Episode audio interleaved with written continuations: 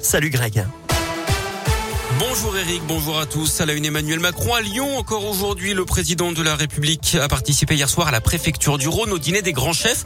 C'était à l'occasion de la 20e édition du CIRA, le salon international de la restauration et de l'hôtellerie. Il s'est adressé aux 200 chefs avant de passer à table.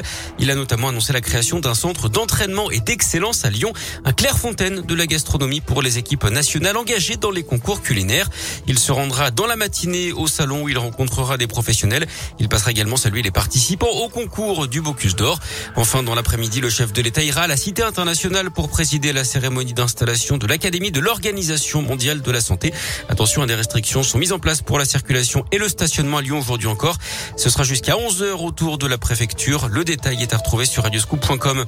Nouvelle violence urbaine à Rieux-la-Pape samedi soir. Une quarantaine d'individus ont perturbé le concert d'un rappeur lyonnais. Ils ont tenté de pénétrer dans une MJC. Le bâtiment a subi de nombreux jets de projectiles et plusieurs véhicules ont été incendiés à proximité. Une enquête est en cours. Une suspicion de noyade entre le Rhône et l'un des recherches était en cours hier soir pour retrouver un homme qui aurait pu tomber dans la Saône à Jassian, à Jassan-Riotier, près de Villefranche. Le dispositif a été maintenu toute la nuit et les recherches pourraient reprendre ce matin. En sport et en cyclisme, Julien Lafilippe, dans la légende, l'Auvergnat est parvenu à conserver son titre de champion du monde hier après-midi en Belgique. La Philippe qui s'est imposé en solitaire, c'est le premier dans l'histoire à réussir à garder sa tunique arc-en-ciel deux ans de suite. Et puis la météo des éclaircies toute la journée à Lyon, 15 à 16 degrés ce matin jusqu'à 24 degrés cet après-midi.